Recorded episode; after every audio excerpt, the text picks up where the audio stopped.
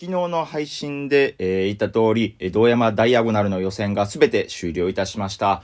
えー、計7回の予選のうち4回の MC をさせていただいたあずき坊主、そしてなおかつその会場である梅田ラテラルでアルバイトもさせてもらってるこのあずき坊主がですね、えー、今回の道山ダイアゴナルで見かけた裏話や珍事件なんかを今回はちょっと皆さんにいくつか聞いてもらおうかなと思っております。えー、とりあえず、えー、1個目なんですけれども、あのー、店長と、あの、やりとりをする際にですね、えー、電話のやりとりをしてらっしゃったらしいんですけど、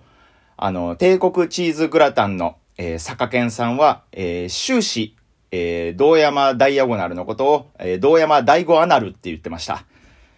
あのー、今回はあの、このレベルの話が続きます。あずき坊主の豆喋り。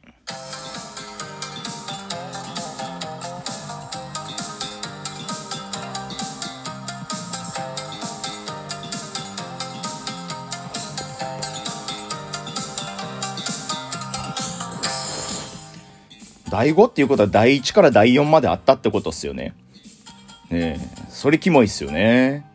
こんばんは、あずき坊主です。毎日夜9時に更新しております。ラジオトーク以外にも Twitter、 note、えー、 SUZURI、インスタグラム、いろいろとやっておりますので、フォローするなり、煮るなり、焼くなりしてくれたら嬉しいです。よろしくお願いします。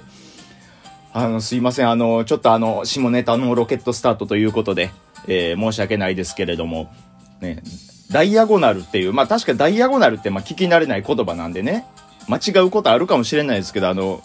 間違ってもその第五アナルっていう間違い方は本当に良くないし、なんだったらその、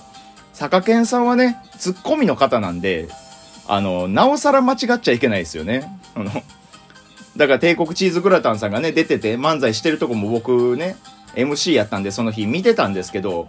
ね、木下が変なこと言うんですよ、ボケで。いろんな変なこと言うて、坂健さんが、何言うてんねん変なこと言うなずっと何言うてんねんって言うんですけど、頭の中で僕この人さっきからずっとダイアゴアナルのこと、ダイゴアナルって言うてたけどなって、そういう目で見ちゃうんでね。で、あの、ちなみにダイアゴナルって意味調べてみたんですよ。あの、斜めの線っていう意味でした。まあ、ちょっとこればっかりは僕もわかんないです。店長に聞いてみないと。意味はわからなかったんですけれども。すいませんね、あの、こういう話のスタートで。申し訳ないです。まあね、こういう感じで、ちょっといろいろと、えー、話の方をね、聞いていただけたらなと思うんですけども。いや、でもほんまにね、いろいろ、やっぱあったんですよ。前回でも言いましたけど、あの、当日キャンセルとかがあったりしてね、ね、ほんまに大変やったんですよ。あのー、いろいろとあります。なんだったらね、その、いや、あのね、確か、一番直近のやつでもね、あの、リトルだよな、さんがね、リトルだよな、っていう名前の方が、もう見当たらなかったんですよ。出番直前になっても。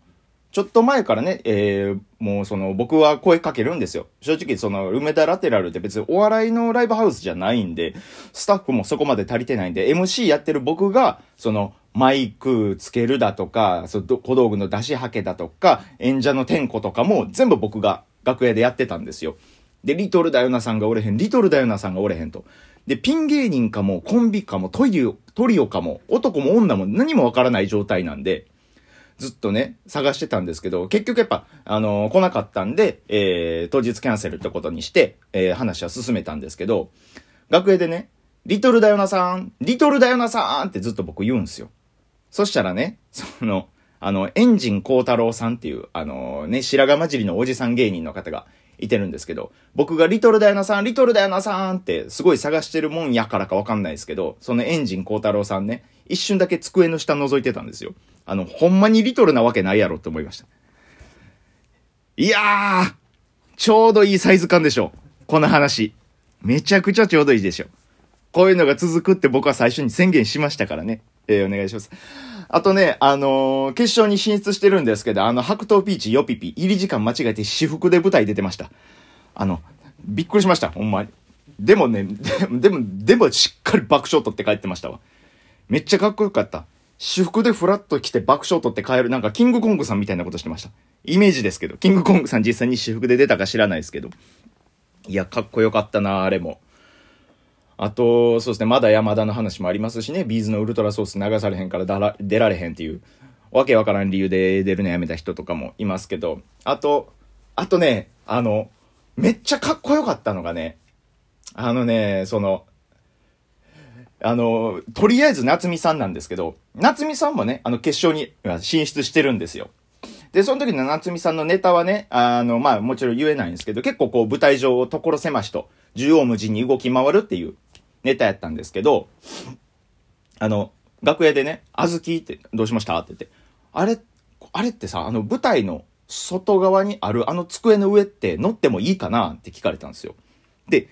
別に、僕はそう、別に乗るのは別に問題ないですって。別に乗るのは全然問題ないんですけど、あの、これ、堂山大学なる配信なんで、その、配信されてる以上、その画面の外ですから、あの机がある場所は。映らないですよ。で、配信してる人も投票できるま、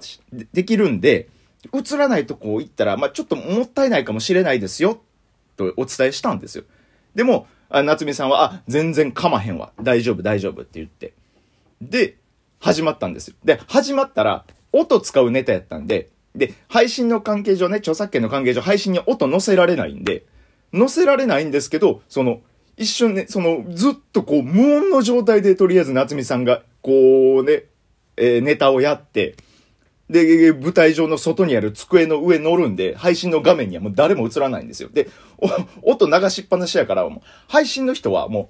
う、誰もいない舞台上やし、何の音もしないんですよ。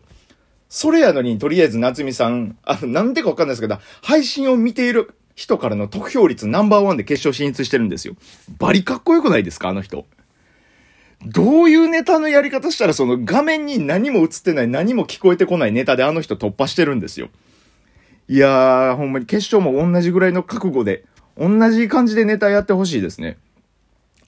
あとはそうですね、えー、東京から、えー、慎太郎さんが、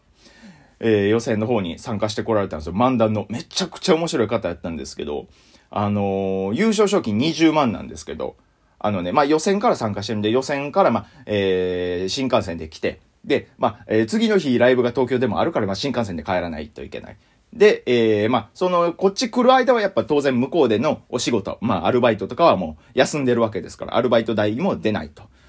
で、決勝進出して、えー、また、そしたらまた、えー、大阪に来なくちゃいけない。で、大阪行って。で、それでまた新幹線で帰らないといけないとか、いろいろ、いろいろさっぴいたら、いろいろね、いろいろこう、さっぴいていったら、あの、優勝賞金20万取っても、トントンらしいです。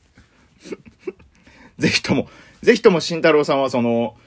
大阪で、あの、ただで美味しいご飯食べて帰ってもらいたいですね。あと、これは僕ちょっとあの、ムカつく話なんですけど、あのー、富ぼっちっていうフリップを使う芸人がいてるんですけど、まあ、あの、フリップ芸人だったらね、皆さんイメージしてもらったらわかると思うんですけど、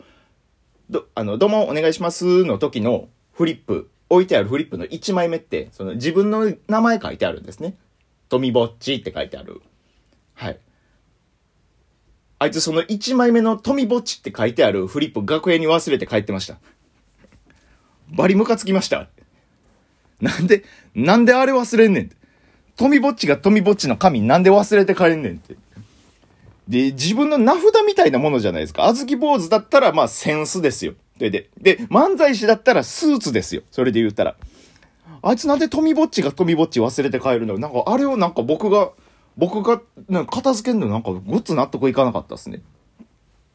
まあ、でも、まあ、いずれ多分また取りに来ると思うんで、まあ、それ楽しみに待っとこうかなと思いますけど。あとね、えー、っと、そうですね。えー、A ブロック、B ブロック、C ブロック、D ブロック、E ブロックみたいな感じで予選は当時進んでいたんですけど、えー、ある日ですね、ある日の予選で B ブロックが終わって僕が MC どもね、面白かったですね、みたいな感じで出ていった時に、えー、真ん中あたりに座ってた5、6人のお客さんがゴソンって帰ってまして、えー、そうですね、あの、ごっつムカつきましたね。はい。えお客さんにじゃなくて、あの、こんなお客さんを連れてきた芸人にすごいムカつきましたね。あと、あと、あの、梅田ラテラルってライブハウスなんで、特性上差し入れっていうのができるんですよ。出ている出演者の方にお客さんが自分のお金で、まあ、生ビールとか差し入れするみたいなのができるんですけど、あのー、ドンキのようなものと、エバラさんが、その、お前、お前、あずき僕に向かってね、お前中 MC で、その、ドンキのようなものと、エバラ、俺に、その、ビールの差し入れくださいって、客に言うてこいって言われまして、なんやねん、それって。なんで俺がそんな先生なあかんねんと思って、舞台上行って、すいません、あの、ドンキのようなものと、エバラさんが、あの、ビール差し入れしてもらいたいそうなんで、皆さんよかったらお願いしますって。で、お客さんに伝えて、終わってみたら、あの、ドンキなようなもの二人にだけビールの差し入れ届いてて、あの、エバラさん飲めてませんでした。で、なんで俺だけないねんっていうことで、お前もっとちゃんと頭下げろって言われて。で、僕中 MC の時また出てきて、しっかり頭90度まで下げたら、エバラさんにビールがちゃんと行き渡りました。エバラさんにビール行き渡らせたい方は、あの、今度から頭しっかり90度っていうのを意識しといてください。それちゃんと覚えとかないと。それちゃんと覚えとかないとエバラさんにビールが行き渡らないんで。そこだけ気をつけてもらえたらなと思っております。いや、でもたくさんの芸人さんが出ますんで、皆さんぜひとも4月2日、えー、道山ダイアゴナル決勝戦、えー、ぜひとも見に来てください。よろしくお願いします。